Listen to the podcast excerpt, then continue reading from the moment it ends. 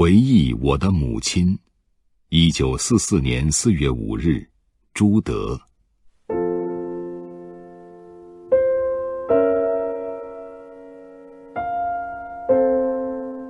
得到母亲去世的消息，我很悲痛。我爱我母亲，特别是她勤劳一生，很多事情是值得我永远回忆的。我家是佃农，祖籍广东韶关，客籍人。在湖广填四川时，迁移四川仪陇县马鞍场。世代为地主耕种，家境是贫苦的。和我们来往的朋友也都是老老实实的贫苦农民。母亲一共生了十三个儿女，因为家境贫穷，无法全部养活。只留下了八个，以后再生下的被迫溺死了。这在母亲心里是多么惨痛、悲哀和无可奈何的事情啊！母亲把八个孩子一手养大成人，可是他的时间大半被家务和耕种占去了，没法多照顾孩子，只好让孩子们。在地里爬着。母亲是个好劳动，从我能记忆时起，总是天不亮就起床。全家二十多口人，妇女们轮班煮饭，轮到就煮一年。母亲把饭煮了，还要种田、种菜、喂猪、养蚕、纺棉花。因为他身体高大结实，还能挑水挑粪。母亲这样的整日劳碌着，我到四五岁时就很自然的在旁边帮她的忙。到八九岁时，就不但能挑能背，还会种地了。记得那时我从私塾回家。常见母亲在灶上汗流满面的烧饭，我就悄悄把书一放，挑水或放牛去了。有的季节里，我上午读书，下午种地。一到农忙，便整日在地里跟着母亲劳动。这个时期，母亲教给我许多生产知识。佃户家庭的生活自然是艰苦的，可是由于母亲的聪明能干，也勉强过得下去。我们用童子榨油来点灯，吃的是豌豆饭、菜饭、红薯饭、杂粮饭。把菜籽榨出的油放在饭里做调料。这类地主富人家看也不看的饭食，母亲却能做的是一家人吃起来有滋味。赶上丰年才能缝上一些新衣服，衣服也是自己生产出来的，母亲亲手纺出线，请人织成布，染了颜色，我们叫它家织布。有铜钱那样厚，一套衣服老大穿过了，老二、老三接着穿，还穿不烂。勤劳的家庭是有规律、有组织的。我的祖父是一个中国标本式的农民，到八九十岁还非耕田不可，不耕田就会害病。直到临死前不久，还在地里劳动。祖母是家庭的组织者，一切生产事务由她管理分派。每年除夕就分派好一年的工作。每天天还没亮，母亲就第一个起身，接着听见祖父起来的声音。接着，大家都离开床铺，喂猪的喂猪，砍柴的砍柴，挑水的挑水。母亲在家庭里极能任劳任怨，她性格和蔼，没有打骂过我们，也没有同任何人吵过架。因此，虽然在这样的大家庭里，长幼、伯叔、妯娌相处都很和睦。母亲同情贫苦的人，这是朴素的阶级意识。虽然自己不富裕，还周济和照顾比自己更穷的亲戚。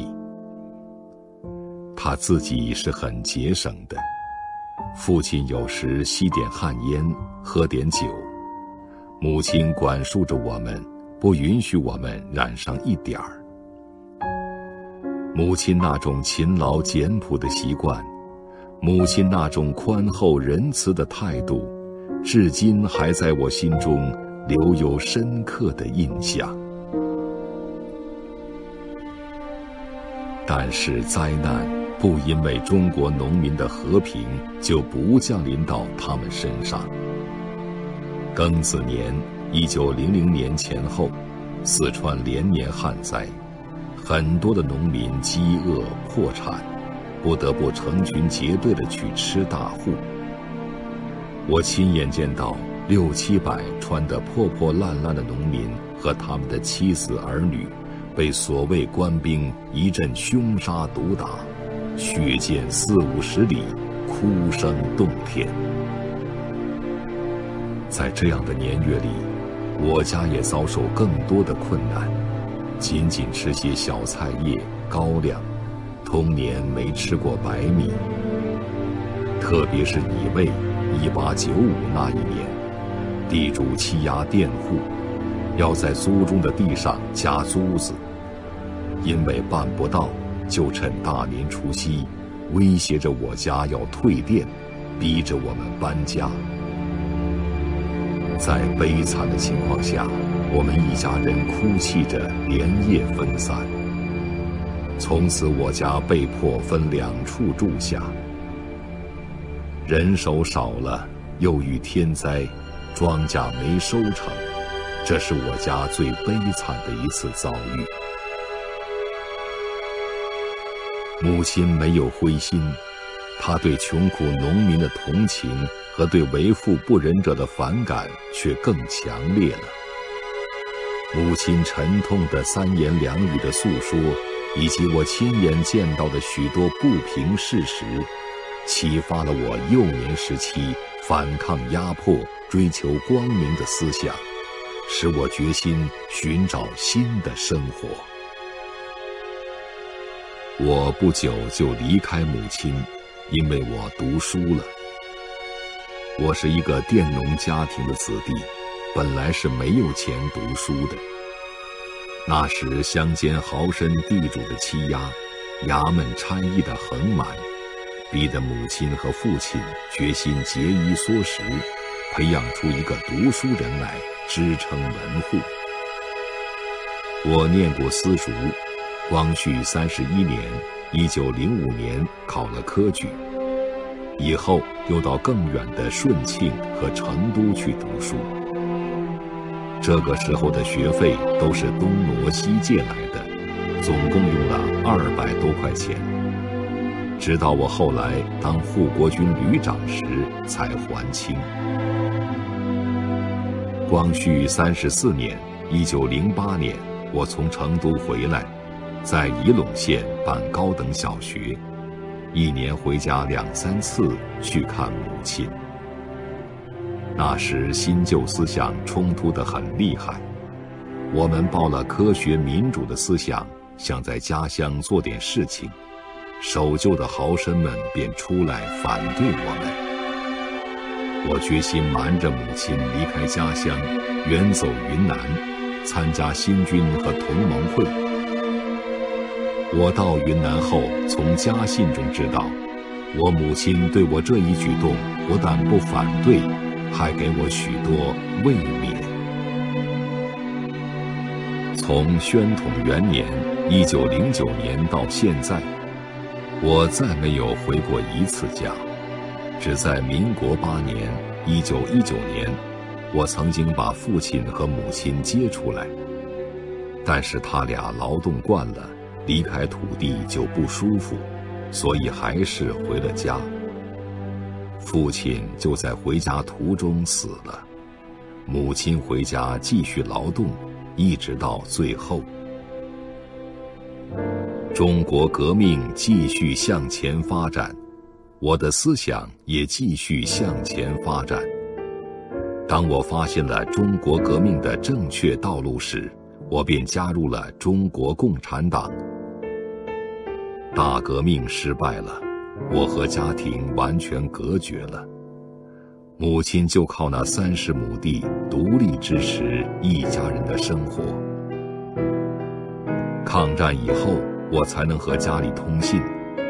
母亲知道我所做的事业，她期望着中国民族解放的成功。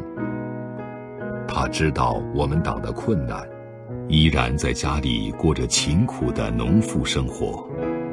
七年中间，我曾寄回几百元钱和几张自己的照片给母亲。母亲年老了，但她永远想念着我，如同我。永远想念着她一样。去年收到侄儿的来信说，祖母今年已有八十五岁，精神不如昨年之健康，饮食起居亦不如前，甚望见你一面，聊叙别后情景。但我献身于民族抗战事业，竟未能报答母亲的希望。母亲最大的特点是一生不曾脱离过劳动。母亲生我前一分钟还在灶上煮饭，虽到老年仍然热爱生产。去年另一封外甥的家信中说，外祖母大人因年老关系，今年不比往年健康，但仍不辍劳作，尤喜访眠。我应该感谢母亲，他教给我与困难做斗争的经验。我在家庭中已经饱尝艰苦，这是我在三十多年的军事生活和革命生活中再没感到过困难，没被困难吓倒。